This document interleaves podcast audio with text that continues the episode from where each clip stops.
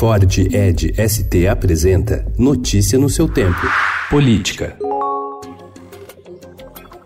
O ex-presidente Fernando Henrique Cardoso endossou a tática do correligionário e governador de São Paulo, João Dória, de se distanciar criticamente do presidente Jair Bolsonaro. Para a FHC, eventual fusão entre PSDB e DEM não significa necessariamente uma guinada à direita da legenda tucana. Em entrevista concedida ontem ao Estadão em Buenos Aires, o ex-presidente disse que se Dória quiser ser candidato, Bolsonaro é adversário e não aliado. O presidente Jair Bolsonaro atendeu a pressões de senadores e indicou ontem cinco novos nomes para integrar o Conselho Administrativo de Defesa Econômica, o CAD.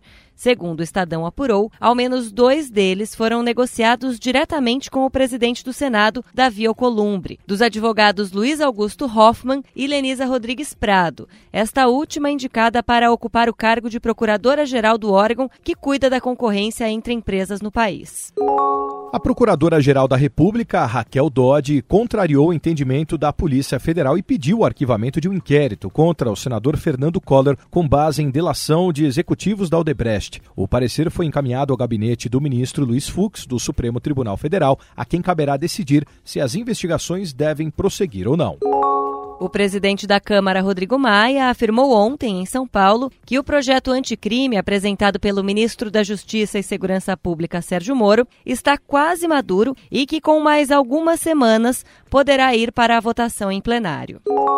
A Polícia Federal deflagrou ontem a 64ª fase da Operação Lava Jato, denominada Pentite, para apurar supostos crimes de corrupção envolvendo o Banco BTG Pactual e a Petrobras na exploração do pré-sal e em projeto de desinvestimento de ativos na África. Entre os alvos da operação estão a ex-presidente da estatal, Graça Foster, e o banqueiro André Esteves. Segundo a PF, os supostos crimes podem ter causado prejuízo de ao menos um bilhão e meio de dólares, o equivalente a cerca de 6 bilhões de reais hoje. Notícia no seu tempo. É um oferecimento de Ford Edge ST, o SUV que coloca performance na sua rotina até na hora de você se informar.